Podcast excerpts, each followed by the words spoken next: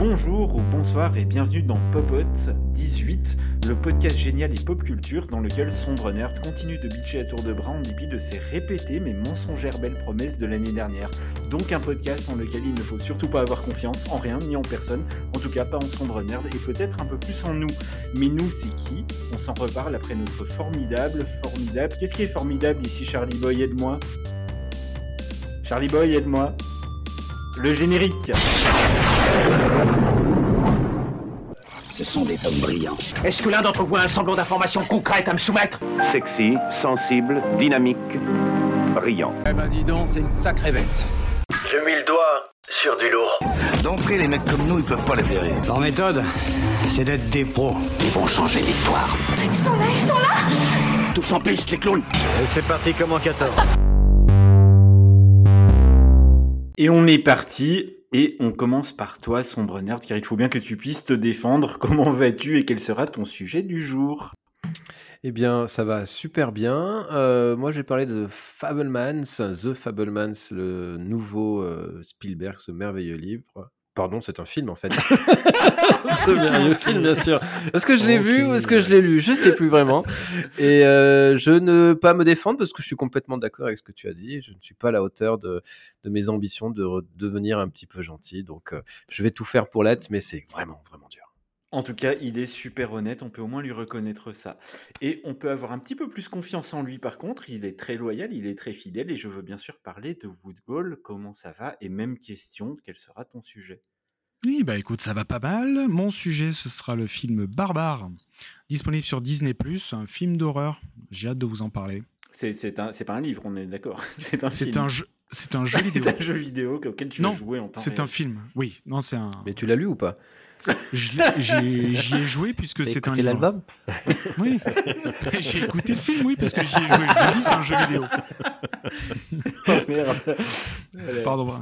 Non, c'est c'est bien un film. C'est bien un C'est film. bien un film. Oui, oui. Ok, super, on a hâte euh, d'entendre ça en chantant, tu vas nous le raconter en Bien chantant. sûr.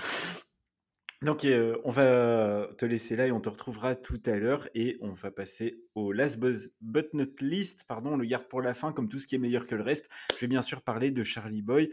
Comment ça va? Même question. Et quel sera aussi ton sujet de ce soir? Livre, film, chanson, on ne sait pas, on ne sait plus.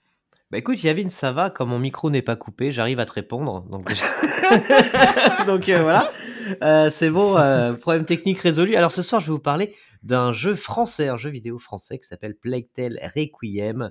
Euh, On verra ça ensemble tout à l'heure. Bordelais même, hein, c'est ça, je Tout crois. à fait, des Tout Bordelais. fait, de chez Asobo Studio. On va tout de suite passer au courrier des lecteurs et en fait à une simple missive, vous allez voir, mais que nous avons reçu en plus de 30 000 exemplaires. Oui, c'est la même lettre exactement que vous nous avez toutes et tous envoyée, où vous nous demandez toutes et tous pourquoi un courrier des lecteurs et pourquoi ne pas passer directement aux actus. Et donc voilà, on vient de débattre en temps réel et en toute discrétion, et vous avez raison, vous êtes géniaux, on passe aux actus. On commence par Charlie Boy qui lui va nous parler de Mindhunter, une formidable série que je croyais annulée. Apparemment j'ai tort et j'imagine que Charlie Boy, tu as une excellente nouvelle à nous annoncer? Excellent, excellente nouvelle pour ceux qui détestaient Mindhunter. pour tous les détracteurs de Mindhunter. Alors, c'est quoi Mindhunter euh, bah, C'est une des meilleures, très franchement, une des meilleures séries euh, produites par Netflix. C'est réalisé par David Fincher et c'est donc sur euh, le FBI, hein, les, les débuts de la criminologie. Euh, C'était brillant, il y avait deux saisons excellentes et ça a été officiellement annoncé, c'est ça la news? Euh, donc après deux saisons. Euh, pourtant, c'était une série très appréciée des téléspectateurs et de la critique hein, pour son intrigue captivante et pour euh, les excellentes performances d'acteurs. Donc l'annulation, c'est un choc pour les fans de la série. Euh, ça sentait le sapin, pour être honnête, puisqu'on n'avait pas de nouvelles depuis un an. Ça sentait l'annulation très fort. Et bah, là, c'est officiel, ça a été annulé. Euh, officiellement pour des raisons alors de planning, mais également euh, pour des raisons de budget. Il faut savoir que c'est une, série qui coûtait très cher, hein. très très cher à produire, mais c'était un peu le genre de série vitrine pour Netflix hein, qui montrait que la plateforme était quand même capable de produire des œuvres de très bonne qualité et pas que euh, de la télé-réalité ou, ou racheter des vieilles séries d'il y a 20 ans ou faire des séries pour ados comme elle le fait.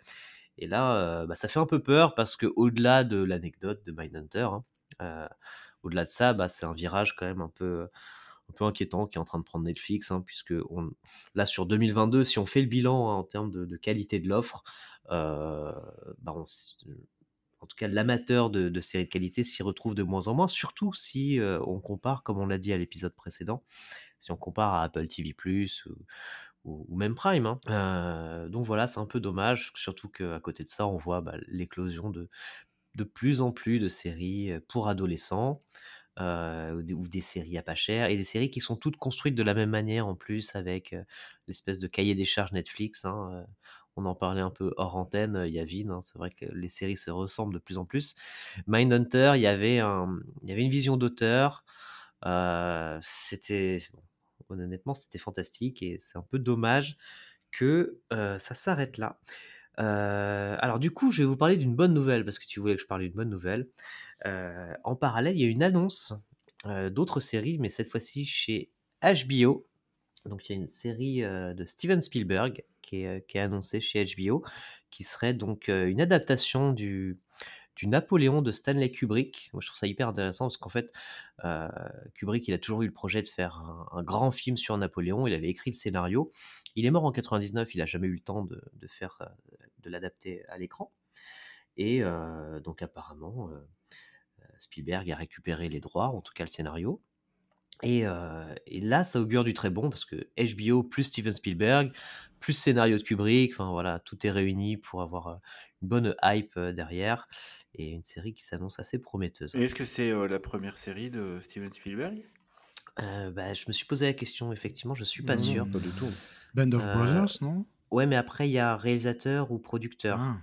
Donc là, là, il réalise. Euh, Ah. euh, donc oui, effectivement, euh, Band of Brothers, Band of Brothers, c'était euh, c'était excellent à l'époque. Je crois qu'il était producteur. Hmm, Oui, tout comme il a été producteur de Young Indiana- Jones, mais n'a pas réalisé un seul épisode. de Ouais, mais il avait fait, euh, euh, comment ça s'appelait, euh, Twilight Zone. Ah oui. Alors c'était, je Ah, crois que c'était hmm. un long métrage, mais c'était dans dans une euh, dans une série de films. Enfin, c'était adapté d'une série hein, d'ailleurs. Mais il avait fait, euh, c'est peut-être son ce qu'il a raté le plus dans sa carrière, c'est cet épisode Twilight Zone qui était, qui était pas extraordinaire. ok. Et du coup, j'ai envie de poser la question un petit peu à tout le monde. Bah déjà, euh, qu'est-ce que vous pensez en fait de bah, l'arrêt définitif de Mindhunter, même si techniquement on s'en doutait un petit peu. Et deuxième question, en parallèle par rapport à ce qu'a dit Charlie Boy, est-ce que vous considérez que Netflix est encore en 2023 une plateforme de qualité? Du tout. Et voilà, et c'est c'est vite réglé. Il n'y a même pas besoin d'arguments. Voilà. Non, mais euh, il y avait en- y a encore peut-être deux, deux ans, euh, on attendait les séries Netflix avec impatience. On aimait les synopsis, il y avait vraiment de l'ambition, il y avait, quelque chose de nouveau. Mais en fait, ça fait deux ans, deux, trois ans qu'ils se renouvellent pas du tout, en réalité. Donc, on voit toujours la même chose. Il y a des choses qui sont toujours très bien faites, hein, bien entendu. Mais c'est vrai qu'on est quand même souvent moins étonné. Et puis, pour, en ce qui concerne les nouveautés de ces deux dernières années, en réalité, il n'y a rien qui. Alors, je ne parle pas de nouvelles saisons, je parle vraiment de nouvelles séries, tout ça. Il n'y a rien qui, qui m'intéresse. Et, et, ce qui m'intéresse dans les nouveautés, c'est sur les autres plateformes aujourd'hui. Ok. Pa- pareil pour toi, Ouais. Bah, pour moi, pour le coup, euh, Mindhunter, je l'ai pas vu, donc, euh, donc voilà, c'est c'est une super série apparemment, hein, Mhm. qui, a, qui a bonne presse. euh, donc, euh, et ça fait partie de ces séries-là marquantes euh, de, de Netflix, je, je pense. hein, c'est peut-être dans Oui, le c'est top ça. 20. enfin, Et un peu comme Ozark, euh, bon, qui s'est achevé, du coup, donc c'est un peu dommage, mais ça faisait partie aussi des bonnes séries euh, Netflix. Cette année, en, en- l'année dernière, il y a eu quand même euh, Dahmer, qui a été acclamé par les critiques, qui était quand même, qui proposait quelque chose d'hyper intéressant. Euh, mais voilà, il y en a plus beaucoup, on va dire. Ouais, on attend la, disparaître. la- la prochaine série pour lui, euh, lui damer le pion. Oh, c'est ça, merci, euh, il, est, il est en mode clown hein, depuis, euh, depuis tout à l'heure. Euh. Et question, Charlie Boy, est-ce qu'on a des informations sur des projets de futures séries du côté de David Fincher ou pas du tout? Euh, alors non, je, je pense pas. En tout cas, c'était pas mentionné. Des films peut-être, mais Mm. après oui, euh, c'est vrai que ça peut être une possibilité. Euh, je sais pas dans quelle mesure c'est possible de que les droits de la série se, fara- se fassent racheter et récupérer par une autre plateforme, ce qui serait vraiment le plus gros hold-up de l'histoire, parce que Euh, tu prends une des meilleures, euh, une des meilleures franchises Netflix et tu te dis, tu leur donnes, un- tu leur fais un pied de nez en la mettant dans, sur ta propre plateforme. Mais je sais pas dans quelle mesure c'est envisageable. En tout cas, ça paraît pas réaliste pour le moment. Intéressant ce que tu dis, parce que Netflix a notamment fait ça avec des séries qu'ils avaient pris de Network, hein, comme euh, Arrested Ouais. Development, qu'ils avaient continué après avant en avoir racheté les droits, mais j'ai pas euh, de précédent, je crois, j'en ai pas en tête, où une série d'une plateforme de streaming serait passée sur une autre plateforme de streaming dans ces conditions. Euh, et juste pour répondre sur euh, une série euh, concernant notre ami David Fincher, il y avait un projet à une époque d'une série documentaire. je ne sais pas du tout si elle va se faire. Ça s'appelait Voir. Et c'était sur les effets visuels sur le cinéma. Donc je ne sais pas du tout. euh, ça date, hein, ça a bien deux ans comme, euh, comme information. C'était prévu euh, pour ça. Mais à ma connaissance non plus, il n'y a pas de série. Et j'ai un petit erratum sur, sur Spielberg. En fait, la, la quatrième dimension, la Twilight Zone, c'était pas une série, en fait, c'était un film à sketch. Donc, il y avait quatre, quatre réalisateurs qui avaient fait bah, quatre films Ah euh, oui. dans, euh, Mhm. pendant une heure, enfin, je sais pas, 100 minutes, 110 minutes, je sais plus en tête. le- c'est pour ça que j'avais le sentiment que c'est une série, mais non, pas du tout. Et il n'était pas euh, producteur, Spielberg, de Amazing Stories, qui s'inspire beaucoup de la quatrième dimension? Euh, mais je, je sais pas parce qu'après il y a des adaptations en série à nouveau de cette euh, série, de, bah, justement de cette série. À la base, c'est une vieille série, hein, les années 60-70. Et en effet, je sais pas s'il était derrière euh, la, la Twilight Zone en- sur les nouvelles versions de série. Je sais pas du tout ça pour le coup. Ok. Je ne On sais est- pas répondre à ça. Ok, on est totalement parti Google. à côté de Mindhunter, mais c'est pas grave. C'est ça. David Fincher, si tu nous écoutes, on est désolé, mais refais-nous une série parce que vraiment tu es très doué.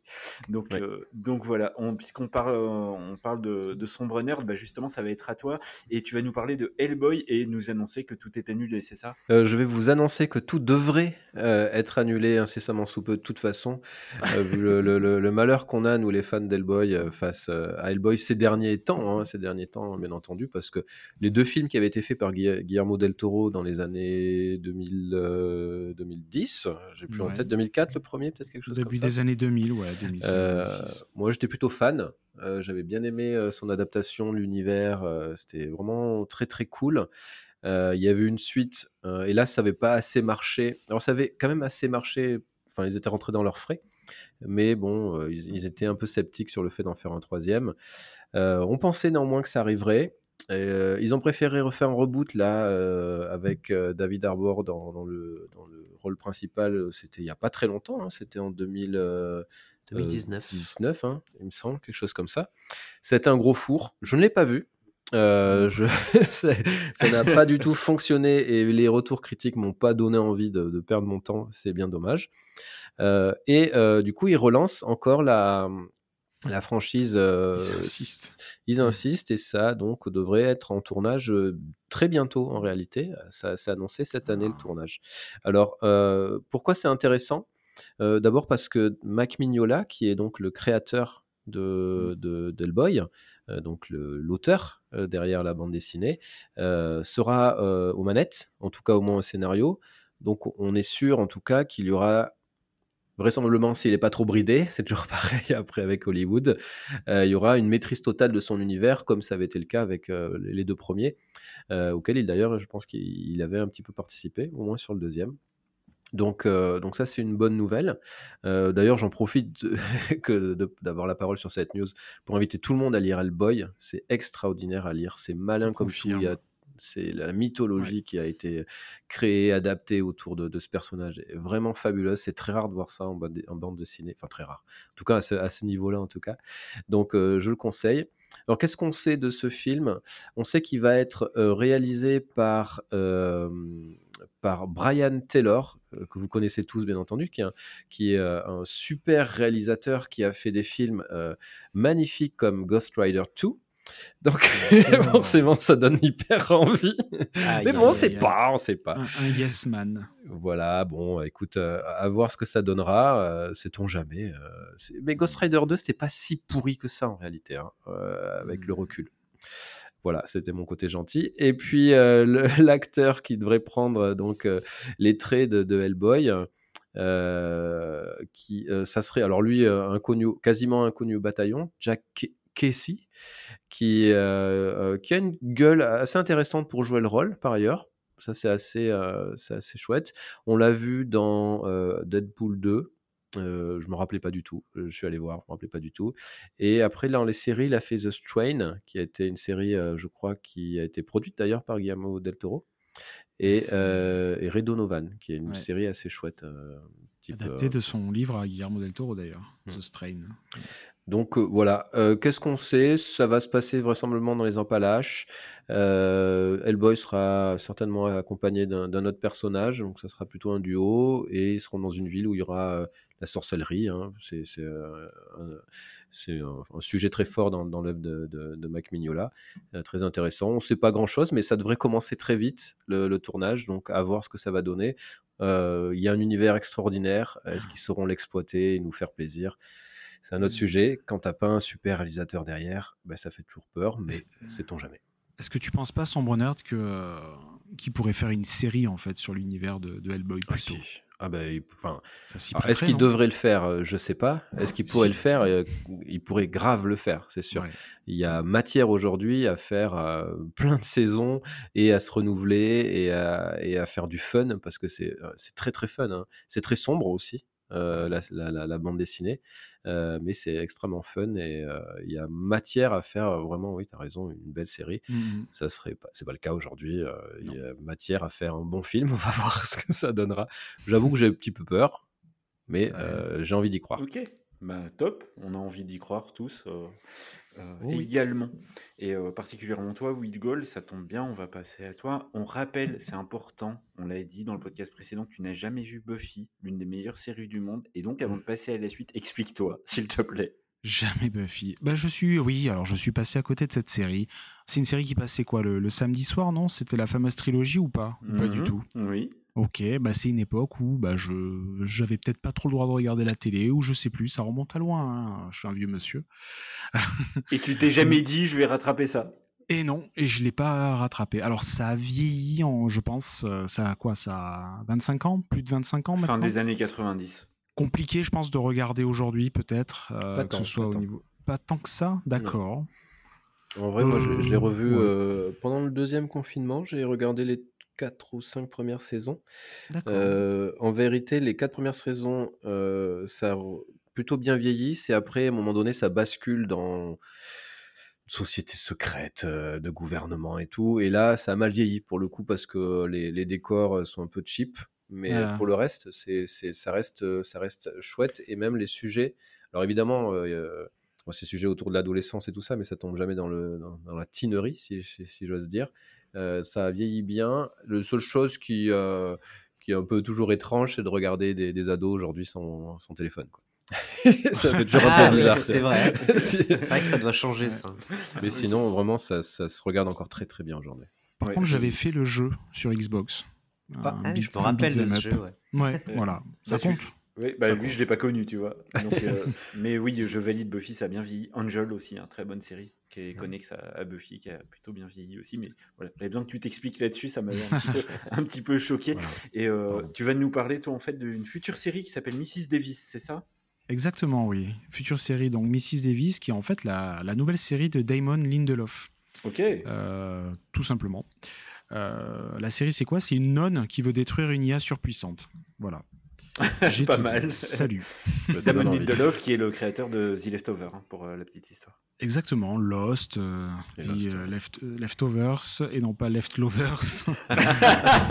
vous vous en rappelez, messieurs Oui. C'était il y a un an, ouais.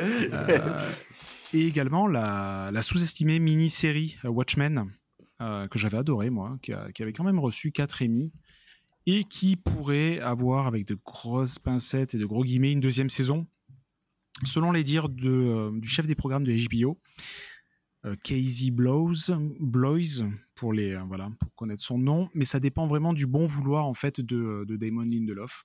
Donc il faut qu'il ait envie de, bah, de, de s'investir dans une saison 2, mais rien n'est fait. Euh, alors, pour revenir à la série de Mrs. Davis, une histoire qui a, qui a l'air vraiment complètement what the fuck. C'est donc l'histoire d'une nonne interprétée par Betty Gilpin. Est-ce que cette actrice vous dit quelque chose? C'est l'actrice de, de Glow, notamment. Euh, la série sur les, les catcheuses. Très bonne série sur Netflix d'ailleurs. Ouais, grave, ouais. Donc, euh, qui joue dans Glow et qui joue dans le film The Hunt. Ah oui, je vois, c'est la, la blonde. C'est une blonde euh, plantureuse. Ouais, euh, ouais, voilà. très, très, très, très bonne actrice. Très- excellente actrice, oui. Un très bon jeu.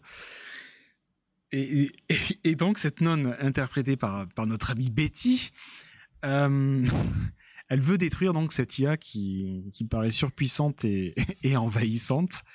Elle fait tout ça avec son ex-petite amie, euh, un peu banal pour une nonne, pour endiguer donc cette menace numérique. Donc pour l'instant, on a droit à quoi? On a droit à un teaser proposé donc par Peacock. Peacock, c'est quoi? C'est le service VOD de NBC Universal. Euh, un, énième service de VOD bah, qui n'est pas disponible en France, qui le sera peut-être jamais, euh, sauf avec des VPN, j'imagine. Euh, teaser donc très énigmatique, puisqu'on voit des gens euh, donner à d'autres personnes bah, un écouteur sans fil en disant She wants to talk to you. Voilà, donc ils donnent cet écouteur à d'autres à d'autres personnes, coupées dans leurs activités. J'ai plus trop en tête, mais une personne se marie, une autre personne est en train de faire un sketch sur scène. Et voilà, donc ça s'abrande plus à une pub qu'à une vraie bande-annonce, mais c'est très éni- énigmatique. Et on retrouve, on va, on va sûrement retrouver les thèmes chers à Lindelof, donc avec des mix entre euh, SF, foi, spiritualité, que l'on avait dans Lost et euh, Left, The Leftovers, et ce, et ce qui est euh, Leftovers, pardon, et euh, Leftovers, pardon, et On va pas y arriver. le relou, le relou. Mais j'ai fini, j'ai fini. Et c'est euh, et pourquoi on en parle? Pourquoi on en parle? Parce que c'est récent, parce que ça arrive bientôt. Ça arrive le 20 avril 2023. Euh, mais par contre, ça arrive où? Ben, On ne sait pas. oui, c'est ça, ça arrive, c'est pas chez nous, quoi. Euh, pour l'instant, rien n'est confirmé d'une disponibilité sur une plateforme française, enfin disponible en France, donc, mais je l'espère en tout cas. En tout cas, moi, ça me ça m'interpelle et ça m'a- m'attire beaucoup. Et je pense que je vous en reparlerai quand je l'aurai vu. Voilà. Mrs. Davis. Oui, puis il faut jamais désespérer. Hein. À une semaine de sa diffusion, The Last of Us n'avait pas de diffuseur en France. hein. Exactement, Faut- c'est vrai que ça faudra s'est joué dans les tout derniers, euh, tout derniers jours, en fait, c'est vrai. Oui, oui, complètement. Hmm. Donc, euh, donc, à voir, effectivement. Jeff, si tu nous entends. tu l'as très très bien vendu. Mm. Euh, donc, euh, donc merci Wood Goal. Allez, une petite question, mais juste pour voir si vous suivez ce qu'on raconte dans les autres podcasts et dans les éditions précédentes. Et puis moi j'aime bien poser des questions sur, euh, sur l'univers Marvel, donc je vais vous poser une petite question, on va voir Oh si là vous là. avez suivi. Et ouais, ouais, ouais, il faut bien suivre, attention, hein, il y a un point à aller chercher. Le film The Marvel, ça a été repoussé, oui, mais à quand? Décembre 2023. Euh, Décembre 2020. Non, c'est septembre 2023. Mm, mm, Juin. non, Bah, good. non. Octobre alors, si, c'était fin d'année. Hein. C'était pas Décembre loin. 2023, Ah, per- 2024. La Personne n'aura de point, c'était novembre. Ah, yeah. Ouais. Oh, T'avais dit décembre. Non, mais c'est génial, ça veut dire que vous m'écoutez pas en fait quand je parle. Non, mais c'est surtout que depuis le dernier enregistrement, ça a encore changé. Et, c'est bah, c'est vrai qu'il s'est écoulé quoi, trois semaines en fait. Trois semaines. voilà, en trois semaines, nouvelle info. Ça sera bien en octobre. Donc on, est- Non, on est à quoi, zéro point, ce qui n'est jamais arrivé dans ce podcast. hein. C'est Le- c'est le début. Attends, attends. Donc on continue, On- mais je vais passer un level, ça va être plus dur. Et l'année dernière, je vous ai parlé d'une BD Marvel, une formidable BD Marvel. Est-ce que vous vous souvenez de son titre? Marvel 1684. Ouais, Ah putain, il 1600 était bien parti. chose. Il était bien 1600 parti. quelque 1984. Non, c'est 1600 quelque chose, ouais. Ah putain. Mais Non, attends, mais- c'est bon, c'est si j'ai pas la date exacte. 1672. Mais déjà- 1602. Déjà, 1602. ouais, c'est 1602. Mais on- Charlie Boy Merci était. Google. Charlie Boy, il était dans le bon siècle et sans Google. Donc, je vais donner le point Merci. à Charlie Boy. Voilà. Donc, ce qui est plutôt pas mal. Parce que je soupçonne son Brenner d'avoir utilisé Google, effectivement. Non, non, je suis euh, tout simplement, j'ai tapé Marvel euh, 1.6 dans Google. Oui, voilà. non C'est pas ça qu'il fallait faire C'est pas ça. Et du coup, question Charlie Boy, si tu veux un, un deuxième point, qui était l'auteur de cette BD Et là, son Brenner devrait le savoir. Aïe, aïe, aïe, tu m'en demandes trop. Là. Euh, je l'ai pas. euh, Oui, j'ai su, mais non, Ah, je sais pas. euh, Mais c'est une icône de la BD. Vraiment, Neil. Gaiman. Mais oui, c'est Neil Gaiman. Oui, Gaiman. Neil évidemment. Gaiman. Donc, ça Allez, fait un, merci. un point pour Woodgall, un point pour Charlie Boy. Son Brenner, qu'est-ce que tu fais? Euh, je l'écoute. Dis les spectateurs aujourd'hui. hein. Mais manifestement, tu n'écoutes pas puisque tu n'avais pas les réponses aux questions. Euh, mais vous, vous me, vous me direz quand le quiz commencera, par contre. Ah, N'importe quoi. Allez, on, on passe au sujet et au film Barbare dont va nous parler Woodgall. Et oui, tout à fait. Le film Barbare, Barbarians euh, en VO. C'est donc un film sorti le 26 octobre 2022 sur Disney+. Donc c'est un film euh, Fox. hein. Euh, donc après le rachat de la Fox, ça, ça s'est fait quand ça le rachat de la Fox? C'était fin de l'année dernière ou Euh, non, il y a plus longtemps. Milieu 2022 Non, il y a plus longtemps. Ouais. D'accord, ouais. Bon. En tout cas, c'est un film de la Fox. C'est un film d'horreur réalisé par Zach Kreger, qui possède plusieurs casquettes, ce monsieur, euh, comme à l'accoutumée pour euh, pas mal d'artistes américains. Donc le mec, est- le monsieur est acteur, humoriste, producteur, scénariste, réalisateur américain. Euh, il, est, il fait du pain, il est boucher, charcutier et il est soudeur assez. Non, ça c'est faux. Euh, voilà, donc il fait, beaucoup de choses. Écoutez, messieurs, je vais essayer de, et très chères auditrices et très chers auditeurs, je vais essayer de vous donner envie de voir ce film, mais sans trop vous dévoiler des choses, euh, parce que ce serait dommage, ça vous gâcherait un petit peu la surprise. D'ailleurs, je vous déconseille d'aller voir la bande-annonce, mais de regarder, ou alors les 30 premières secondes si vous voulez, mais, de- mais plutôt de regarder le film directement. quoi. C'est vraiment mon conseil, et euh, je vous conseille fortement de le suivre. Ça parle de quoi ce film? Ça parle de quoi hein? Merci de poser la question. Eh bien, Ça écoutez, parle de ça pa- ah ben, merci Charlie Boy. Ça parle de quoi? Ça parle d'une jeune femme qui se rend à Detroit. Euh, donc ça, ça se passe de nos jours hein, pour un entretien d'embauche. Elle loue une maison via une célèbre plateforme de location de maison qui commence par un A et qui finit par un B. euh, pour passer son entretien donc le temps de son euh, de son séjour. Mais lorsqu'elle arrive dans la nuit elle découvre qu'en fait que la demeure est déjà occupée par deux personnes et qu'un homme plutôt euh, bizarre y réside déjà. Donc elle n'a pas d'autre choix c'est tard et du coup elle décide de passer la nuit sur place bien entendu messieurs vous, le savez, vous, me voyez venir à ses risques et périls pourquoi c'est intéressant? Qu'est-ce que j'ai aimé dans ce film? Déjà on ne sait pas où on va euh, on se laisse vraiment embarquer dans l'histoire via des, euh, des fausses pistes et des, des ruptures narratives qui nous font vraiment changer d'univers. C'est-à-dire qu'on va changer de personnage, on va suivre un nouveau personnage, on va arriver dans dans d'autres époques aussi, dans une autre époque à un moment donné. Donc voilà, on est ballotté à droite à gauche, on ne sait pas trop où on va. On évite tous les gimmicks classiques inhérents au genre. Euh, donc les jumpscares faciles, etc. Il y en a quelques-uns, mais ils sont bien amenés. Par exemple, on a une scène en fait où l'héroïne elle découvre un passage à travers une porte. Il est tard, c'est une heure et demie du mat, elle est toute seule, euh, il fait noir, cette porte s'ouvre et il y a un plan magnifique sur l'actrice où elle dit en fait tout simplement, elle fait nope comme ça.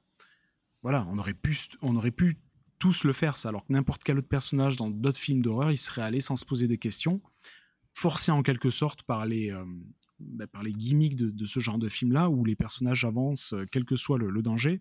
Et nous, derrière notre écran, on est là, on dit, mais jamais tu y vas. Là, ce qui est génial, c'est que l'actrice, elle dit, non, quoi, jamais je vais là. quoi. Donc ça, déjà, j'ai j'ai bien aimé cette scène.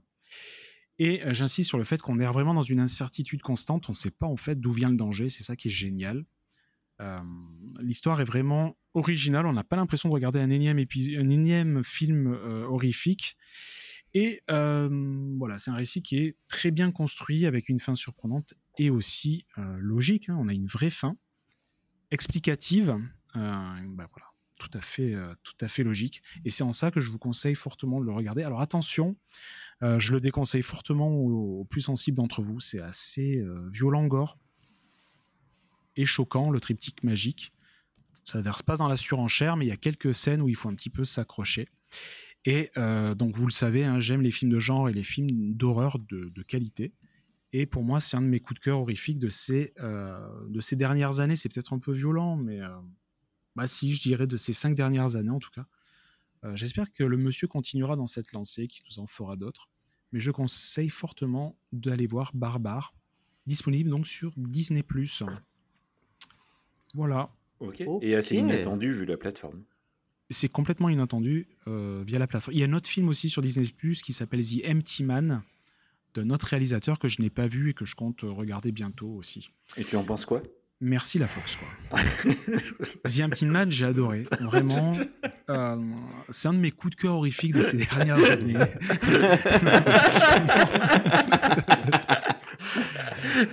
je le mettrai peut-être devant Barbare, je pense. Ça, alors, je le déconseille aux âmes sensibles, c'est assez violent, gore et choquant. Euh, non, mais voilà, si vous aimez le genre et que vous êtes passé à côté de ce film, je vous conseille fortement de d'aller de le voir en fait. euh, Voilà. Voilà. Et le jour est Tard arrivé où un, un fan de films d'horreur euh, vante une œuvre de, de chez euh, Disney, ce qui est quand même magnifique. Et, De euh, chez Fox. De la Oui. Fox. hein. Mais euh, pour ceux qui n'en restent, en tout cas de la Fox, mais oui, tout à fait. Et bravo, c'est une vraie prise de risque et voilà, c'est pas un film Blue Mouse. Quoique Blue Mouse, c'est faire des, des bons films d'horreur. Mm. Notamment le film qu'on a vu Yavin récemment, que j'avais présenté, Phone Call Non, attends. Euh, qui se passe dans une maison avec un téléphone.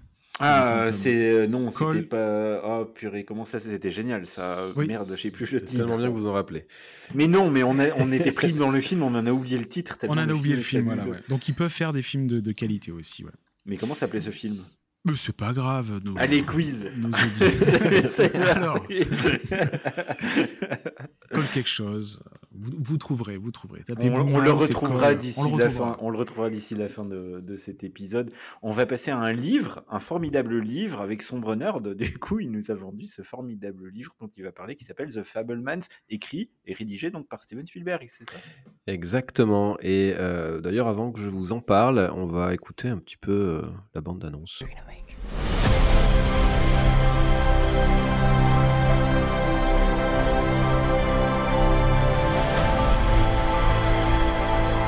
Dismiss what he does. It's playful or imaginative. You could afford to be a little encouraging. She should have been a concert piano player. What she got in her heart is what you got. You can't just love something, you also have to take care of it. It's more important than your hobby. Voilà pour, euh, pour l'ambiance euh, de, de, de The Fablemans, qui est donc un, un film, bien entendu, de Steven Spielberg, qui a été écrit, hein, évidemment, puisqu'il y a un scénario. et euh, et bah, c'est un petit coup de, enfin, c'est un gros coup de cœur euh, pour ma part. C'est vrai que c'est un film qui a été déjà extrêmement bien reçu par la critique, qui a fait un four aux États-Unis complètement. Le public n'y est pas allé. Néanmoins, en France, ça marche plutôt bien. Donc tant mieux. Après, bon, Spielberg, euh, c'est pas grave si, s'il n'a pas de public, vu tout ce qu'il a gagné, on va pas le plaindre. Néanmoins, c'est vrai que c'est un film un petit peu différent dans sa filmographie. C'est ça qui est extrêmement intéressant parce que pour une fois, de façon très frontale, Spielberg va parler de lui, de sa vie. Il va se mettre en scène. Alors évidemment, il est assez malin pour pas faire de lui le sujet direct du, film. Donc c'est-à-dire qu'il ne le personnage ne s'appelle pas Steven. L'enfant ne s'appelle pas Steven. Il s'appelle Euh, Spielberg. il, il s'appelle Stevie. Non, Sa- Samy, je crois, il me semble qu'il s'appelle Samy. Euh, et du coup, ça permet évidemment un certain détachement et certaines libertés aussi dans, dans son histoire. Après, évidemment, on va pas vérifier euh, la véracité de son histoire, mais ce qui est important, c'est comment on devient Steven Spielberg. Et c'est important euh, parce que quand, euh, je pense, quand on est fan euh, de cinéma, aujourd'hui, c'est assez difficile de dire, enfin, si tu rencontres quelqu'un qui te dit je déteste le cinéma de Spielberg, je crois que c'est. Tu peux lui mettre une baffe et tu n'auras pas, t'auras pas de problème avec, avec la, la justice parce que La franchement, le mec il a cherché quoi. Merde. non, mais en vérité, je sais qu'il y a des gens qui sont pas toujours fans de, de l'univers de Spielberg, mais clairement, c'est le cinéaste de ces 50 der- dernières années, incontournable, qui a révolutionné le cinéma, qui a changé euh, le paysage du cinéma. Et c'était assez intéressant de voir comment ce, mec était devenu ce cinéaste bah, de, génie. Alors évidemment, qu'est-ce qu'on met derrière le génie? On met quelqu'un qui travaille beaucoup, qui, euh, développe son, son talent, qui sait exploiter de bonnes idées, etc. etc. Et ce que finalement, c'est ce qu'a su faire Steven Spielberg tout au long de sa carrière. Donc, euh, à mes yeux, c'est peut-être le plus grand réalisateur de tous les temps. C'est peut-être un sujet qu'on pourra débattre un jour. Euh, mais au-delà de- de- des succès de ses films, de tous les prix qu'il a reçus, euh, c'est surtout quelqu'un qui, tout au long de sa carrière, euh, il a su développer un cinéma qui jonglait entre cinéma d'auteur et cinéma grand public. Et il n'y a pas beaucoup de metteurs en scène qui ont su faire ça, ou en tout cas, il a su en inspirer certains. Et c'est surtout quelqu'un qui, à travers les époques, a su attirer un public extrêmement large et de plus en plus large. C'est vrai que bon, au début c'était plutôt quelqu'un qui, bah, qui faisait les dents de la mer, voilà, de la SF, de l'horreur, etc. Et puis il a, il a fait un film sur la Shoah, il a fait un film sur la Seconde Guerre mondiale, donc des choses beaucoup plus sérieuses et extrêmement maîtrisées à chaque fois. Et, et pour ça, c'est vraiment un, auteur, je le dis, un metteur en scène vraiment assez fabuleux.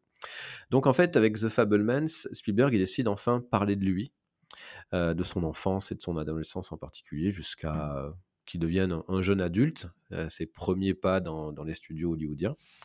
Évidemment, il va parler de son amour du cinéma et de sa famille. Comment finalement sa famille, comment euh, l'univers dans lequel il a grandi, l'univers familial dans lequel il a grandi, l'a porté vers, le cinéma et comment finalement il a pu euh, euh, s'exprimer à, travers, la bobine, si j'ose dire. Euh, donc ça prend des libertés, euh, il le dit hein, lui-même hein, sur, sur sa vie, mais bon, peu importe, c'est pas hyper, hyper important ça. Euh, mais c'est extrêmement surprenant parce que j'ai trouvé le film extrêmement sincère. C'est-à-dire que Spielberg, il porte vraiment un regard fort, rempli de sincérité sur ce qu'il raconte et en particulier sur ses parents et le couple de ses parents parce que ça l'a énormément impacté le, couple de ses parents euh, et évidemment la rupture entre eux et, euh, et, la façon dont il en parle, la façon dont il montre ses parents, c'est assez surprenant. Euh, et surtout, il évite tout jugement, ce qui est assez facile quand un couple est dysfonctionnel ou en tout cas qu'il se passe des choses avec, le, avec du recul, tu peux dire c'est bizarre quand même, c'est pas très normal. Il se, voilà, il se détache complètement, comme s'il n'était pas le sujet finalement du, du, site, du film, pardon, et, il évite tout jugement. C'est vraiment assez fabuleux. voilà. Et du coup, qu'est-ce qu'on va découvrir? On va découvrir un, enfant dès le début qui va découvrir son premier film au cinéma, qui a peur d'y aller d'ailleurs, hein, parce qu'il y a beaucoup de, bruit, beaucoup de gens, de, grandes personnes et tout ça. Et c'est à travers euh, l'accident de train qu'on voit dans le film Le plus grand chapiteau du monde. Cette image va le marquer, la violence de cette image va le marquer, et il va vouloir la reproduire, il va vouloir reconstruire cette image. Donc, il va se faire un petit train électrique, il va filmer cet accident et il va apprendre à le comprendre. Il va apprendre à, maîtriser l'image, à la, déstructurer, à la restructurer pour comprendre en fait ce qu'il avait vu. Et donc, ça c'est extrêmement intéressant de voir que très jeune, il avait ouais, cette envie de comprendre fait, comment étaient faites les choses. en tout cas au cinéma. Euh, donc voilà, et, euh, et puis après, en grandissant, il va, euh, il va commencer à faire des petits films, bon, muets sur la Seconde Guerre mondiale, des westerns avec ses amis, etc., etc. Sa mère va toujours le pousser à le faire. Qui est, sa mère est plutôt une artiste, une pianiste, qui n'a qui pas fait carrière parce qu'elle a choisi de, s'occuper de ses enfants. Et son père, lui, c'est un, un ingénieur. Donc lui, c'est il faut créer des choses, il faut créer des choses, mais il voit pas d'intérêt dans le cinéma. Donc il laisse son enfant faire. Pour lui, c'est un hobby. Euh, il n'empêche pas de le faire, mais il ne le voit pas devenir bah, metteur en scène. Néanmoins, euh, la patte de son père sur justement comment on construit quelque chose et on en fait euh, une histoire, comme un, ingénieur d'une certaine façon, ça va vraiment, vraiment porter ses fruits. Donc voilà. au-delà de tout ça, au-delà de son histoire familiale, ce qui est extrêmement intéressant, c'est qu'à un moment donné, Spielberg va arriver en Californie, au lycée, et va se retrouver face à euh, une chose qu'il n'avait pas encore vécue, c'est euh, l'antisémitisme. C'est vrai qu'on oublie souvent, euh, c'est quelque chose qu'il a assez peu développé dans son cinéma, l'antisémitisme. Donc il en a parlé évidemment à travers la liste de Schindler, et évidemment aussi un petit peu avec, avec le soldat Ryan. Néanmoins, c'est pas quelque chose qui transparaît, qui transpire tout au long de son, œuvre.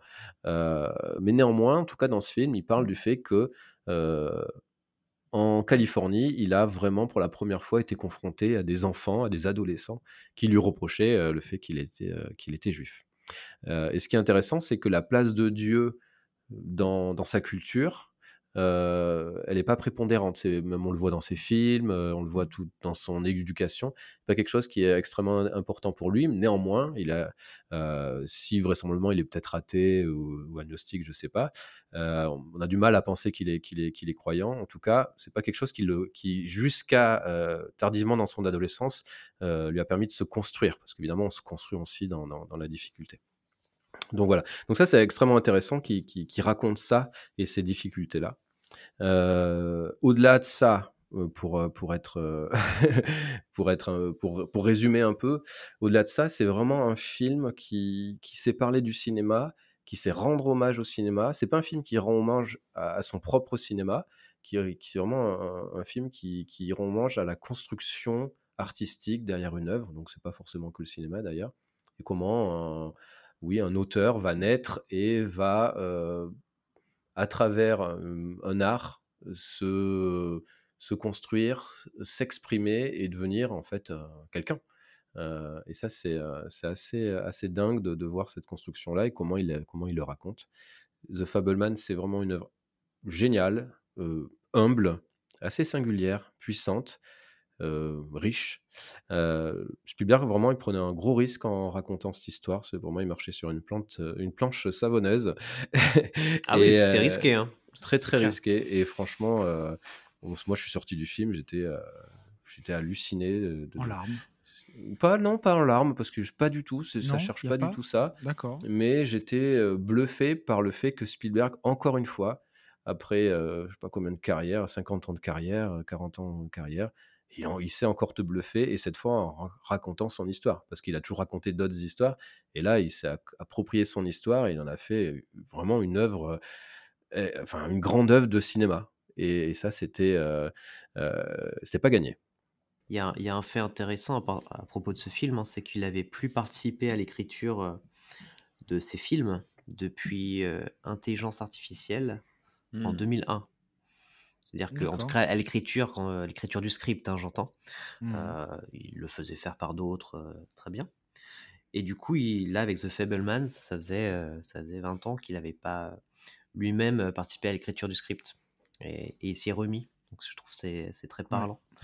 Et tu vois, tu m'as limite donné envie de. J'irai peut-être le voir, The Fablemans, déjà parce qu'il a d'excellentes Mm. critiques et, et que, bon, je vais pas mourir idiot. Et Mais Paul Dano, quoi. J'avais un a priori parce que je suis pas d'accord avec toi quand tu dis au début, euh, pour une fois, Steven Spielberg parle de lui. Et moi, je trouve qu'il parle tout le temps de lui, hein, très souvent. Ah ben, Euh, et, et alors, pas tout le temps, j'exagère, mais euh, il fait, bien sûr qu'il y a des, des auto-références dans, dans plusieurs œuvres. Évidemment que dans, dans Jurassic Park, on, on peut, on peut l'identifier au personnage du créateur, à John Hammond. Le- bon, le plus évident, ça va être dans Ready Player One, parce que là, c'est même quasiment... euh, euh, Non, mais c'est pas dit, mais c'est quasiment pas évident. dans ce Et même dans sens-là. Arrête-moi si tu peux, c'est très autobiographique pour une, pour une partie. Quoi. Mm, Bah non, pour le coup, euh, quand tu verras euh, Fablemans, tu verras que Arrête-moi si tu peux, c'est pas si autobiographique que ça. En fait, c'est c'est juste que euh, systématiquement, quand il. Évidemment, il, il a dans ses films, il y a des thématiques qui lui sont propres euh, ou qui l'ont marqué dans son adolescence. Donc, en effet, euh, dans, dans Arrête-moi si tu peux, c'est vraiment la séparation des parents. Mais ce qui est vraiment extrêmement intéressant, c'est dans un Fableman, tu comprends la séparation des parents et tu comprends que ce dont il parle dans E.T. ou ce dont il parle dans Arrête-moi si tu peux, finalement, c'est pas son histoire. C'est une histoire, euh, mais c'est pas la sienne. Il s'est pas appro- approprié ces sujets-là. Euh, et euh, et c'est ça qui est extrêmement intéressant. Alors après, oui, forcément, quand tu as 50 ans de carrière faut- tu- et que tu es devenu une référence absolue, bah, ça arrive que tu t'auto-références, mais c'est quelque chose qui, avec lequel il était extrêmement pas du tout à l'aise hein, dans, dans Ready Player One. On l'a un petit peu forcé en lui disant, mec, euh, tu peux pas passer à côté du fait que si tu fais un film euh, de pop référentiel, tu es obligé de te citer parce qu'en fait, euh, t'es Mm. partout, quoi. Et c'est quelque chose avec lequel il était pas pas très à l'aise. Mais après, oui, forcément, un réalisateur, il met toujours un peu de lui. Mais pour moi, c'était, ça restait pas quelqu'un qui, était centré sur lui-même et sur ses sujets de prédilection dans ses œuvres. Hmm. Petite Moi, c'est question. le ressenti, coup. en tout cas. Petite question, Charlie Boy Woodwall, parce que son Brunner, il a dit quelque chose qui était intéressant, que c'est qu'il considérait que Spielberg était probablement le plus grand réalisateur de tous les temps. Est-ce que vous êtes d'accord ou est-ce que pas du tout Euh, Très compliqué, non, bah, euh, il en fait partie. C'est, euh, si tu parles en termes de, tu sais, d'impact euh, sur la culture en général, euh, bah oui, Oui. peut-être, quoi. Peut-être, certainement. Ça dépend de quoi tu parles. Ouais, voilà, de technique ou quoi, peut-être pas, non. Voilà. Mais ouais.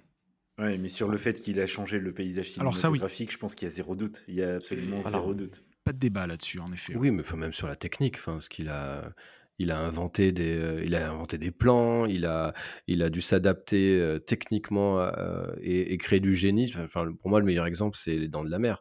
Il se retrouve face à un requin mécanique qui, qui ne fonctionne pas, euh, qui, qui, c'est un vrai problème, et du coup, il se dit bon, ben, on va créer de l'horreur sans montrer notre, notre Mm. monstre. Parce qu'avant, quand on faisait des films de monstres, il fallait le voir le monstre, et ça a permis de créer euh, ben, Alien derrière, quoi. Tu n'aurais pas Alien sans, sans les dents de la mer. Parce qu'il a, il a créé de nouvelles choses. Et puis après, en effet, euh, euh, l'impact qu'il a eu sur le paysage euh, est dingue, mais l'impact technique qu'il a eu sur le cinéma, euh, la façon dont il a utilisé les effets spéciaux, il y a assez peu de, de réalisateurs, surtout au début, qui étaient capables d'utiliser les effets spéciaux, quand je parle d'effets spéciaux, je parle numérique, de façon aussi bien et euh, qui vieillissent bien. Quand tu regardes Jurassic Park, qui date de Ouais, 93, il a su bien s'entourer après. Ouais. oui, mais bon, euh, tu vois, un, un J.J. Abrams, euh, par exemple, lui, met de la lumière partout pour cacher euh, les défauts. Il y a des approches un petit peu différentes, quoi.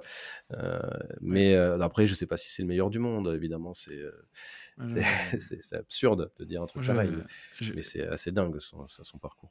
J'avais une petite question. Est-ce qu'il y a des clins d'œil à sa. Alors, c'est pas directement sur lui, The Fablemans, mais est-ce qu'il y a des petits clins d'œil à sa, sa future filmographie au final? On peut forcément joue avec voir, ça euh, forcément, parce que. Je sais pas si je. euh, ou- Ah, non, des dinosaures. Ils auraient pu s'amuser, je- quoi, tu vois. J'ai pas souvenir de ça, mais Oh, parce qu'il il, il est pas trop pas dans le voir, alors. Mais typiquement, oui, quand il fait son petit film de guerre sur la Seconde Guerre mondiale, tu es obligé de penser au soldat Ryan. Mais tu comprends pourquoi il l'a fait. Tu comprends parce que son père a fait la Seconde Guerre mondiale et il dit Mm. bien, il n'en parle jamais. Donc, il, à travers ce film, il a voulu parler de ce truc qui vraisemblablement, évidemment, forcément, a touché son père. Mm. Euh, c'est ce qui est normal. Euh, et puis après, ce qui est quand même hyper intéressant de ce personnage de la mère, c'est euh, tu, tu, c'est une femme qui s'émerveille de tout et ce qui et du coup, ça, il, elle lui a transmis ça. Et on le voit dans son cinéma, il s'émerveille de tout, euh, d'un extraterrestre, d'un requin, de, de, de dinosaures. Et quand on regarde son- ses, ses films, bah, toi aussi tu t'émerveilles, euh, forcément. Et euh, son perso- le personnage de sa mère est extrêmement intéressant et surtout la façon dont bah, finalement ils vont, ils vont se séparer, les parents, et Mm. pour les, les raisons pour lesquelles ils se séparent, c'est assez incroyable de, voir cette histoire. Je veux pas donner de détails, mais franchement, c'est fou que, que, que ça existait, que ça n'ait pas au- davantage euh, euh, tout- toute la famille. Bref, ça, je vous laisse découvrir tout ça. D'accord, ça donne très envie. Mm, tout à fait. Euh, tu as réussi à me vendre un film qui me faisait pas du tout envie. En fait, à la base, euh, j'ai posé la question sur les réalisateurs parce qu'aussi Spielberg, il est quand même issu d'un trio, un, trio bien connu à l'époque. hein, c'est un, des meilleurs amis de Francis Ford Coppola et de George Lucas, notamment.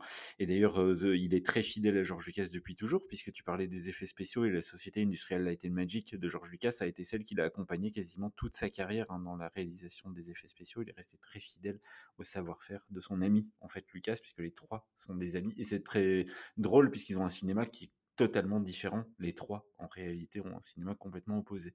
Et on n'a pas passé, euh, on n'a pas parlé d'un truc aussi qui est hyper important pour moi chez Spielberg, c'est son talent de producteur, au-delà de réalisateur. Euh, faut jamais oublier que Retour vers le futur, ça se serait pas fait hein, sans Spielberg. Ouais. C'est euh, lui qui a lancé Robert Zemeckis. Robert Zemeckis est quasiment un disciple hein, de Steven Spielberg. Et c'est aussi grâce à lui que Tom Hanks a fait la carrière qu'il a pu faire, notamment. Parce qu'il a démarré dans Forrest Gump de Robert Zemeckis et après ça a lancé toute la carrière de Ouais. Tom Hanks qui a beaucoup joué dans les films de Spielberg. Il avait commencé, euh, enfin sa carrière avait commencé bien avant, euh, Oui, oui. quand même, euh, Tom Hanks. Mais euh, oui, Amblin, Emblin, sa société, elle est hyper intéressante, sa société de production. Hein. Euh, tout ce qu'ils tout ce qu'ils ont pu faire, que ce soit les Gremlins, euh, que ce soit, euh, euh, moi j'adore, c'est euh, Sherlock Holmes. alors J'ai perdu le nom, le secret de la grande pyramide, quelque chose comme ça. Le secret de la pyramide, tout à fait. Merci de me le rappeler, qui était un film qui m'a traumatisé quand j'étais quand j'étais gosse. Ah ouais, mais Les euh, Goonies, dingue. euh, Les Goonies, bien sûr. Alors, beaucoup, beaucoup de films de notre enfance, bien sûr, mais, mais pas que. Euh, et après, bon, après, il s'est lancé avec euh, comment elle s'appelle sa société? Je viens de perdre le nom. DreamWorks? Tout à fait. Euh, ouais, ouais, non, Avec mais c'est Bill sûr Gates, que avec Bill Gates, d'ailleurs. Ouais, t'as, t'as raison de, de dire que c'est pas qu'un réalisateur, c'est aussi un producteur qui a lancé vraiment de beaucoup, euh, beaucoup de, de gens, euh, de réalisateurs, et, euh, et, et pas des, pas des tocards, quoi. C'est sûr. Ouais, d'où le côté empreinte sur le, sur le monde cinématographique où il y a eu un avant et un après Steven Spielberg qui à mon avis totalement indéniable. Hmm. Non, mais c'est sûr. Et voilà, on en a beaucoup parlé hein, de Steven Spielberg, mais on invite évidemment tout le monde à aller voir The Fablemans. Euh, on va passer à une chanson avec Charlie Boy. C'est une chanson, je crois, appelée Ctel Requiem, c'est ça? Oui, c'est ça. c'est une symphonie. Un opéra. Un opéra, c'est ça, dont on, Requiem. Ouais. dont on te laisse nous vanter les mérites. Très bien. Eh ben, on parlait de symphonie et on va toujours tout de suite s'écouter un petit extrait justement.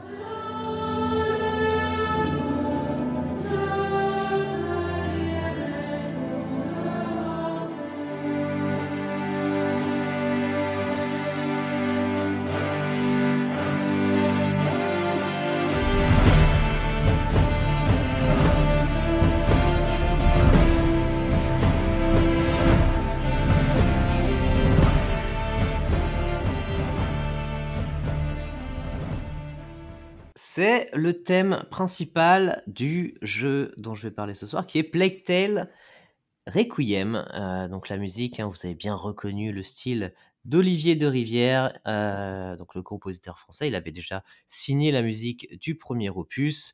Euh, et d'ailleurs, au passage, la musique, c'est un des points forts hein, de ce jeu Plague Tale Requiem. Il est très souvent bah, cité.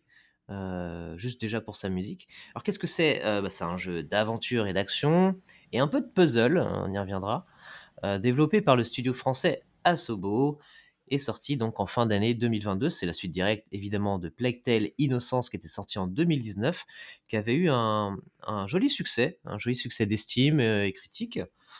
Et donc ça continue l'histoire poignante d'Amicia et d'Hugo, deux frères et sœurs, qui tentent de survivre dans un monde ravagé par la peste noire et infesté de rats au XIVe siècle, en France, en pleine guerre de 100 ans. Alors, c'est la suite directe. Le premier opus se passait, souvenez-vous, en, en Guyane, c'est-à-dire dans la région de Bordeaux. Ça, ça tombe bien, hein, c'est un, studio bordelais. Bah là, on change un petit peu. On se dirige de, on change de paysage, de paysage. De paysage. C'est ça. Euh, il y a, parce qu'il y a Zaz. Parce que justement, ça se-. Oui, parce que ça se passe dans le sud de la France. Euh, puisqu'on se dirige euh, en Arles, parce que j'ai appris qu'il fallait pas dire à Arles, on dit en Arles. Comme Avignon. Euh, oui, c'est comme en Avignon, donc c'est plutôt. euh, Toujours dit à Avignon. mais ok. Ah, voilà. Je suis Avignon. Ah, mais, euh, Et pourtant, t'es de là-bas. c'est ça. Et en fait, on croit de n'importe quoi depuis 20 ans.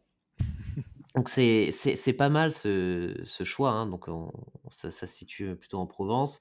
Et donc il y a tout un, un changement aussi de- d'ambition, un changement d'échelle, un changement un peu artistique, puisque c'est dans Tale Requiem, là où Innocence était très sombre, on était tout le temps dans des catacombes, des souterrains, des champs de bataille, de nuit, etc. Enfin, c'était vraiment très très sombre. il y a, il y a des, on traversait des tableaux, des fois on n'y voyait rien. c- et ça faisait un peu cache-misère technique. Euh, parce qu'évidemment, euh, c'est plus facile, on va dire. Et là, euh, bah, le jeu a plus de moyens. Pour rappel, hein, le, le- le premier, premier opus hein, de- du jeu français, c'était, je crois, un budget de 10 millions d'euros. C'est pas mal déjà, mais là, ils reviennent, comme il a bien marché, ils reviennent avec un budget de 25 millions d'euros, donc ils, ils peuvent se permettre d'avoir de plus grandes ambitions. On a des environnements plus ouverts, plus de jours, plus colorés, etc. Donc, euh, rien que là-dessus, c'est intéressant. Euh, donc, c'est quoi la, la mécanique principale de, de la série des Plague Tale hein? C'est qu'on a cette fameuse invasion de rats. Euh, donc, les rats, ils nous bouffent, en gros. et euh, bien sûr, cette épidémie de peste et de rats, elle est liée de très près au personnage d'Hugo, qui est notre petit frère et qu'on va devoir accompagner. Donc, on va concrètement traverser des niveaux en essayant de ne pas se faire manger. Comment on fait Euh, bah, tout simplement en utilisant la lumière, parce que les rats ont peur d'une seule chose, hein, c'est la lumière. Et c'est assez malin comme système, puisque grâce à ça, bah, on va utiliser des systèmes de torches, on va allumer des bougies, des chandeliers, ce que vous voulez, pour essayer de se frayer un passage d'un point A à un point B et traverser ainsi les niveaux. C'est ce système de lumière, c'est ça aussi qui va alimenter le système de combat, euh, ou en tout cas la, manière dont on va éliminer des, ennemis, puisqu'il suffit d'éteindre la torche d'un garde pour que du coup on, puisse attirer l'attention sur lui euh, et qu'il se fasse bouffer en fait. Euh, donc là-dessus, ça fonctionne très très bien. Il n'y a rien de révolutionnaire euh, dans le sens où bah, les mécaniques du premier sont conservées. Il y a quelques petites améliorations, mais ça ne, ne réinvente pas la formule. Euh, mais en termes d'ambiance, l'ambiance est toujours là. Euh, on reste fidèle hein, à cette ambiance très sombre, très très sombre, parfois un peu gore hein, du premier. Euh, et, et forcément, il y a une filiation qu'on peut pas s'empêcher de faire, c'est-à-dire que on va donc on joue Amicia, hein, qui est la grande sœur. On va emmener Hugo au travers d'un à travers un monde désolé et impitoyable. Donc forcément, on, parlait la dernière fois de The Last of Us. On peut pas s'empêcher de penser à un The Last of Us ou même à un God of War qui est le même principe. On emmène un enfant et on va du coup essayer de le protéger dans un monde comme ça. Alors que c'est pas du tout la même échelle, c'est pas du tout le même budget. Et ce serait ça peut-être le, le premier piège euh, dans lequel il faudrait pas tomber hein, quand on quand on compare euh, ces jeux-là, c'est que c'est pas du tout le même budget. Donc évidemment, il y a, il y a quelques défauts dans, dans Plague Tale Requiem. Le gameplay un peu daté. Euh, là, ils ont voulu s'orienter vers un gameplay un peu plus action. Donc il y a plus de phases d'action. C'est c'est raté. Voilà, je vais pas le je vais pas le dire autrement. C'est c'est ça marche pas bien. Ça manque de pêche, ça manque surtout d'intérêt en fait. C'est pas des phases qui sont très fun. Mais au moins ils ont essayé, ils apprennent. Ils se développent beaucoup à Zobo, donc peut-être qu'ils rectifieront le tir pour, le, pour un prochain volet, qui sait. Et puis bon, il y a aussi des défauts sur, sur l'écriture. Alors au niveau de la narration, ça marche bien. On suit les aventures, donc c'est la suite directe. hein, ça se déroule quelques semaines, ou- oui, je crois immédiatement après la fin du premier. Et donc le but, hein, c'est d'essayer de trouver un remède, une cure à cette fameuse maladie qui s'appelle la macula et qui touche notre petit frère Hugo et qui fait que, en fait, sa maladie est intimement liée à l'émergence des, rats partout où il va. Donc on essaye de le soigner et on va suivre ça avec intérêt. C'est toujours bien écrit. Par contre, bah, il y a des petites faiblesses sur les dialogues, par exemple. euh, c'est sûr qu'on est loin euh, du niveau de dialogue d'un euh, d'un Red Dead Redemption, d'un Last of Us, etc. On est, loin aussi de ce niveau d'émotion qu'on peut avoir dans des œuvres comme ça. parce que forcément, y a, bah, quand tu as un budget, un budget plus important, tu vas répéter les scènes encore et encore, tu vas avoir des meilleurs dialoguistes, tu vas avoir plus de temps tout simplement pour développer tout ça. Euh, donc moi c'est un peu le, seul bémol que j'avais, c'est euh, bah, les dialogues qui tombent un peu à plat, qui sont très descriptifs, qui manquent un peu de sous-texte et de nuances parfois. C'est ce qu'on aimerait bien, c'est ce que j'aurais en tout cas voulu voir dans un deuxième opus pour vraiment euh, avoir un, deuxième volet qui se démarque du premier. Malgré tout ça, bah, la, magie opère. hein. Tout comme dans le premier. Alors on a moins cette surprise, cette belle surprise qui était le, premier volet, mais euh, ça fonctionne toujours très bien. Euh, alors surtout le, dernier arc du jeu, c'est un jeu qui est plus long hein, que le premier aussi. Le dernier arc est beaucoup plus émouvant. euh, là, c'est le jeu met un peu de temps à, vraiment trouver son rythme, mais une fois qu'on y est, je trouve que ça fonctionne vraiment très bien. Et donc voilà, au final, bah, j'ai passé un excellent moment. Je pense à n'en pas douter que les fans du premier opus seront pas dépaysés, qu'ils aimeront. Euh, alors évidemment, si vous n'avez pas joué au premier, je ne peux que vous conseiller de commencer avec Plague Innocence euh, pour vous familiariser avec cet univers. hein. Il doit pas être trop cher maintenant vu qu'il est sorti en, en 2019. Euh, pour ma part, j'ai joué aux deux, j'ai attendu qu'il soit en solde. Je l'ai eu là à 40 euros, il est à 40 euros en ce moment. Là encore, hein, ça justifie un peu plus un achat qu'à 70 euros, puisque là, du coup, il n'est pas au même, au même prix que les, gros jeux de, de ce standard-là, en fait. Et donc, oui, très très bonne, alors je vais pas dire surprise, mais très bonne expérience. Et clairement, bravo à Zobo. Alors, avant de conclure, j'en profite pour dire que Azobo, là, ils tiennent vraiment une, une licence qui a attiré de nombreux fans. Euh, Il y a vraiment plein de gens qui s'y sont retrouvés. Et, c'est un vrai succès à l'international aussi. Donc, euh, d'ailleurs, c'est assez marrant. Je me- en préparant la chronique, je me suis dit que les, les licences françaises à l'étranger, c'est Ratatouille, une histoire de rat, et c'est Tale, une histoire de rat. Et c'est même les jeux, tu vois, Dishonored. euh, Dans Dishonored, il y a tout un système sur Ah les rats, parce que plus tu tues des gens et plus il y a des rats dans la ville. je, je sais pas ce qu'il y a avec la France. Ça a l'air d'être euh, intimement lié. Et, euh, et donc, euh, la licence marche tellement bien que bah, il y aurait une, un projet de série en préparation, d'adaptation en série télé. Donc, euh, franchement, bravo, bravo à eux. Euh, et tant mieux s'ils se développent, tant mieux si ça marche pour eux. Euh, on peut que leur souhaiter le meilleur. Et d'ailleurs, je crois que Yavin, tu les connais un peu, les, les gars de chez Azobo. Mhm. J'ai eu la chance d'aller d'aller chez eux à plusieurs reprises. ouais. Et t'avais, t'avais aimé, toi, le, le premier aussi. hein?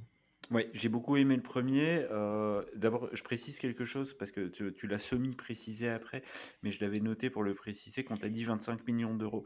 Pour les gens qui seraient pas familiers du jeu vidéo, c'est un très petit budget hein, maintenant Ah oui, pour, pour du jeu une vidéo. paille. Ouais, c'est vraiment plus grand chose. Donc se débrouiller avec 25 millions d'euros et faire un jeu qui est grand public, c'est pas simple. C'est vraiment pas simple. Et ils ont ce talent chez Asobo du fait de leurs années à galérer et à faire du travail en sous-main pour euh, Disney, notamment sur, euh, sur toutes les licences Disney pendant des années en, en marque blanche. Oui. Et, là, je comparais, je comparais à The Last of Us, par exemple. Euh, The Last of Us, même le premier opus, c'est plus de 100 millions d'euros de budget. Ouais, c'est ça, Eh exactement. Donc, euh, Ça a Et- vraiment rien à voir. Et Red Dead encore plus, je crois. hein. 200. C'est Ah oui, un alors des là- jeux les plus chers, je crois. Ça dépasse les 200 Red Dead. Ouais, ouais. C'est ce qui est le prix d'un blockbuster hollywoodien euh, de classe moyenne, on va dire. C'est ça. euh, C'est plus un triple A, c'est un quadruple A Red Dead. Il est quasiment seul dans sa catégorie. Et très intéressant aussi, Charlie Boy, ce que tu dis sur le fait qu'il va y avoir une adaptation en série. On n'en a pas parlé euh, dans, quand on a parlé de, de The Last of Us.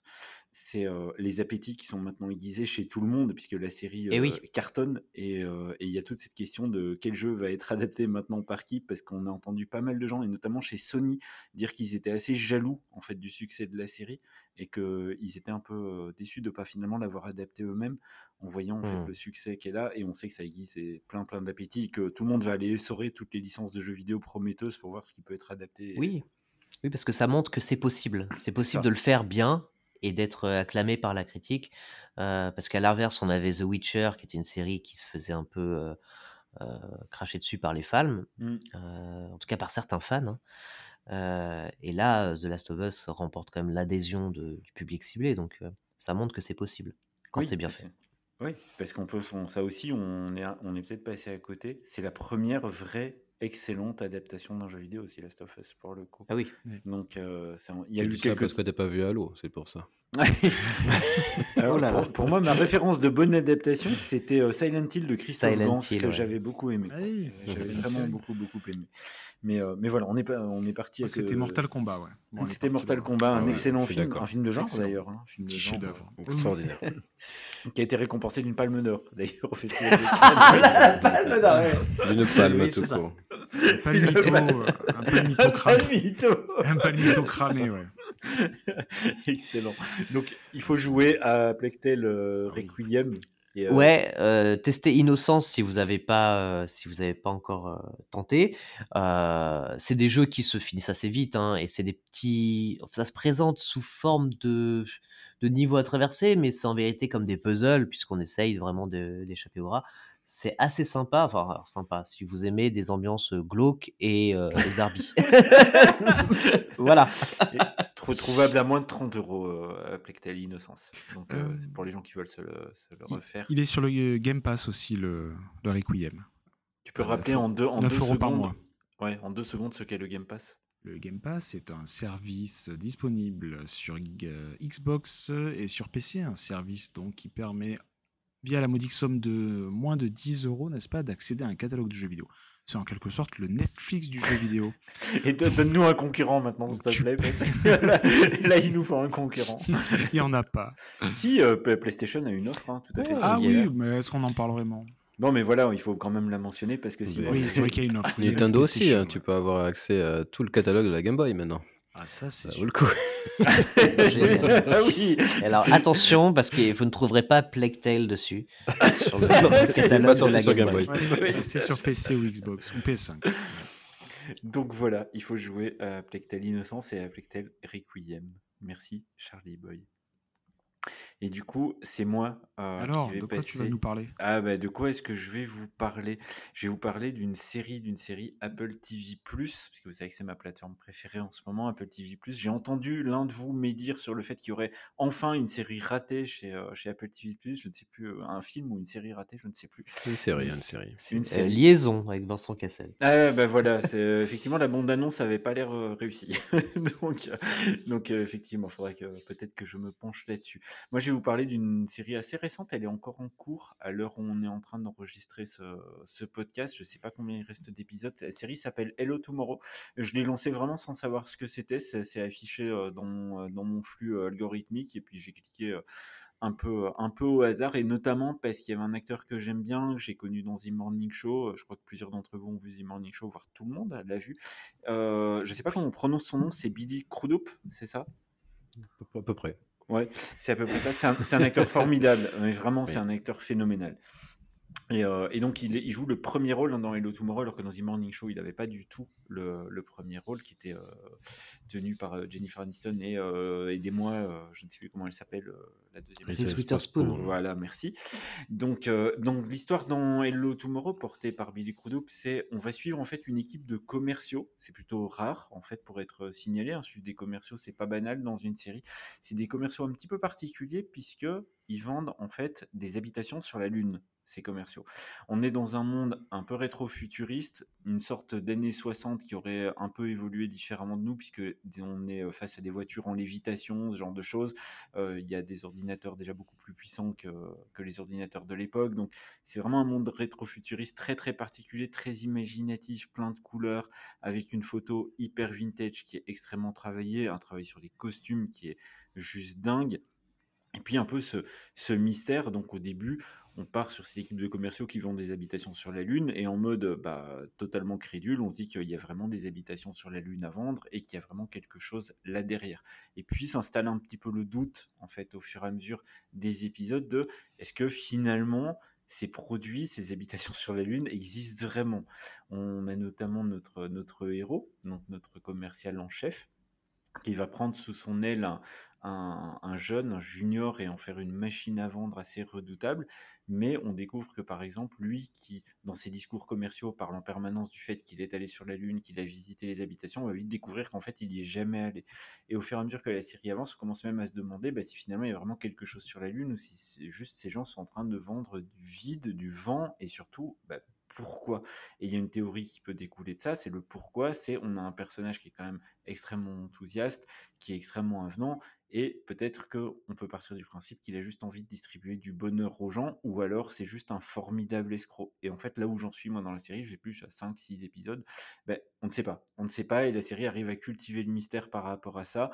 Toujours est-il qu'on a aussi un acteur bureaucrate qui vient faire euh, des vérifications en euh, sur euh, l'honnêteté ou la malhonnêteté supposée de cette entreprise qui vend des habitations sur la Lune et, qui va essayer de, démonter un peu tout ça et d'essayer de comprendre tout ça.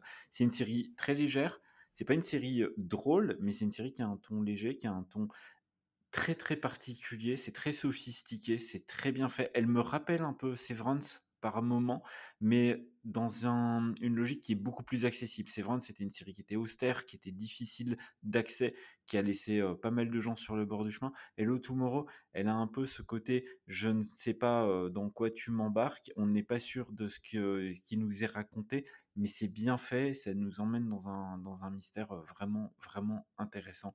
Donc voilà, je recommande vraiment de lui donner sa chance. C'est une petite série, Apple la pousse pas beaucoup et, et elle, vaut, elle vaut vraiment d'être vue. Voilà, tout simplement. Cool, ça donne, ça donne très envie. J'avais, sur ma wishlist.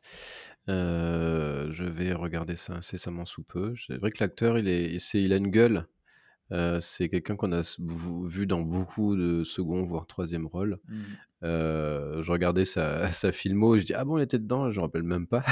ah non, on s'en souvient pas en fait. C'est ça, mais c'est vrai qu'à chaque fois en tout cas qu'il a eu des rôles marquants, enfin avec un peu plus de consistance, euh, on le retient. Et je me rappelle que dans Alien Covenant, qui est, on est tous d'accord pour dire que c'est peut-être une grosse bouse, en tout cas son rôle, sa gueule est marquante.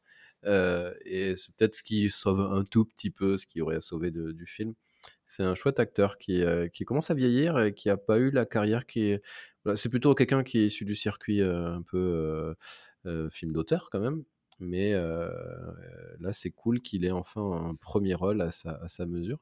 Je ne sais pas du tout si la, série a été bien reçue, pour le coup. Elle n'a pas été extrêmement bien reçue par la presse américaine, qui a trouvé que la série manquait un, un, petit peu de fond, était un peu creuse. Ok. Bon. Donc c'est tout ce que tu aimes, toi. pardon, je voulais pas dire un truc méchant. Et tout à l'heure. Non, bah, non, tu voulais pas, non. mais, c'est fait, donc euh, voilà. Tout à l'heure, tu as mentionné brièvement euh, qu'il avait, qu'il avait joué dans The Morning Show. On n'a pas parlé du Morning Show dans, dans cette émission, mais vraiment, euh, regardez ça aussi. The Morning Show, c'est exceptionnel. Sur, c'est une série qui, qui offre une vision très très cynique de la, la, télé américaine et notamment des matinales de télé. C'est à la fois drôle et terrible. Mmh, et c'est hyper bien joué, tous les acteurs sont excellents. Donc, regardez. Il y aura une saison 3. Et il y aura une saison 3. Et pour revenir euh, deux secondes sur, euh, sur cette, euh, ce, fameux acteur Billy Crudup, il a vraiment un talent, enfin deux talents énormes à mon avis. Enfin, il a une, des expressions faciales assez dingues, une mmh. élocution phénoménale qui embarque. Hein. c'est vraiment, il théâtralise beaucoup les choses. Et si on ajoute à ça sa gestuelle, il arrive vraiment à embarquer. C'est vraiment étonnant ouais, qu'il n'ait pas eu des premiers rôles plus tôt parce qu'il arrive vraiment à capter l'attention, mais de manière phénoménale. Mais il pète l'écran en fait dans, dans, dans- dans The Morning Show. Vois, il est face à Reese, Re- Re- Re- pardon, il est face à Reese Witherspoon assez souvent, qui est quand même une actrice qui envoie du bois, Mhm. avec une énergie de dingue, qui est aussi hyper charismatique. Et le mec euh, à côté, il est, euh, il est vraiment largement à la hauteur. Et c'est étonnant que ce mec-là ait pas eu plus de, de vr- premier rôle. C'est, fou quoi.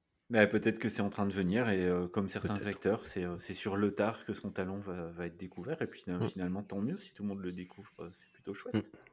C'est clair. Et toi, Woodgall, euh, tu connaissais l'acteur?